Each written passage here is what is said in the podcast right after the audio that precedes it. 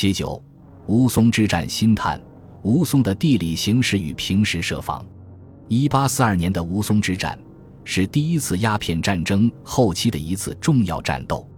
以往的研究大体得出下列结论：一、由于谦、陈化成等主持修筑的防御体系是适当的，战斗是有可能取胜的；二、战斗失败的主要原因是带兵增援的两江总督牛建和驻守小沙背的徐州镇总兵王志元临阵脱逃，致使在吴淞西炮台激战的陈化成部后援不济，被俘受敌。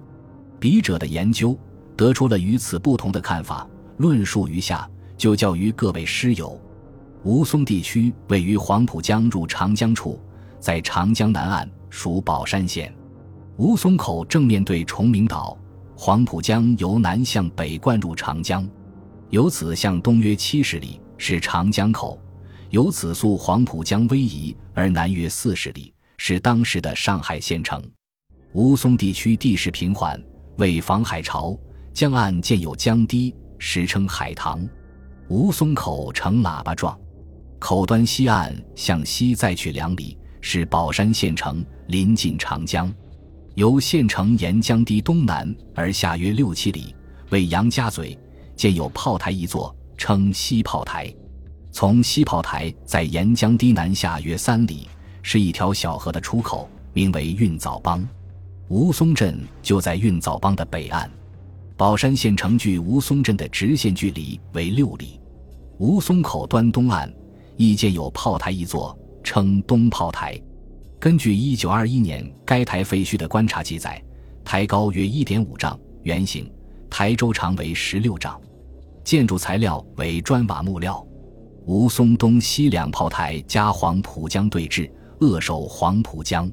东炮台北侧的部分火炮可以向长江方向射击。吴淞设防约起于明代，清初在吴淞设有副总兵。康熙之后逐此裁撤，改设吴淞营，上立苏松镇。该营兵将约一千名，负责防守宝山县、和林县汛地共三十二处。该营另有沙船三艘、居离船四艘，巡防江海。此外，东炮台地区归川沙营防守，宝山县城又有提标后营。川沙营协防，两处共有外营兵约二三百名。一八零六年至一八零九年，福建海上反清势力蔡谦部活跃于东南沿海，吴淞曾加兵添防。此后重视炮台防守，定下制度：吴淞营增设千总一员，率兵二百名，专守西炮台；川沙营以千总一员，率兵二百名，专守东炮台。根据一八二八年道光八年。苏松镇总兵关天培的资札，吴淞营的兵器种类主要有熟铁皮山炮、熟铁白子炮、熟铁子母炮、生铁决胜炮、鸟枪等中小型火器，另有乐斧、腰刀、大刀、弓箭等冷兵器。根据该资文提供的情况，吴淞营的兵器在清军露营中尚属上乘。由于吴淞地区长期未有战事，防务松弛。一八三二年。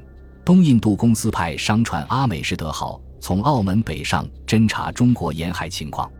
六月三十日，该船在未遇任何阻挠的情况下闯入吴淞，并对炮台防务进行了侦查。据该船的翻译郭士立的日记，这座炮台是一个极大的结构，他们尽了最大努力做了布置，可是最蹩脚的军队也能攻破它，因为他们不懂得炮台攻势的技术。全部依赖壁垒和围墙的厚度，火药的质量低劣，炮的保养和使用都极差，点火门太宽，制造不合比例。我确信有些炮要比炮手们所瞄准的敌人更加危及性命。如果我们是以敌人的身份来到这里，整个军队的抵抗不会超过半小时。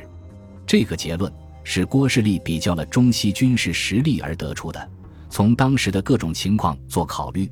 他的这一结论是不夸张的。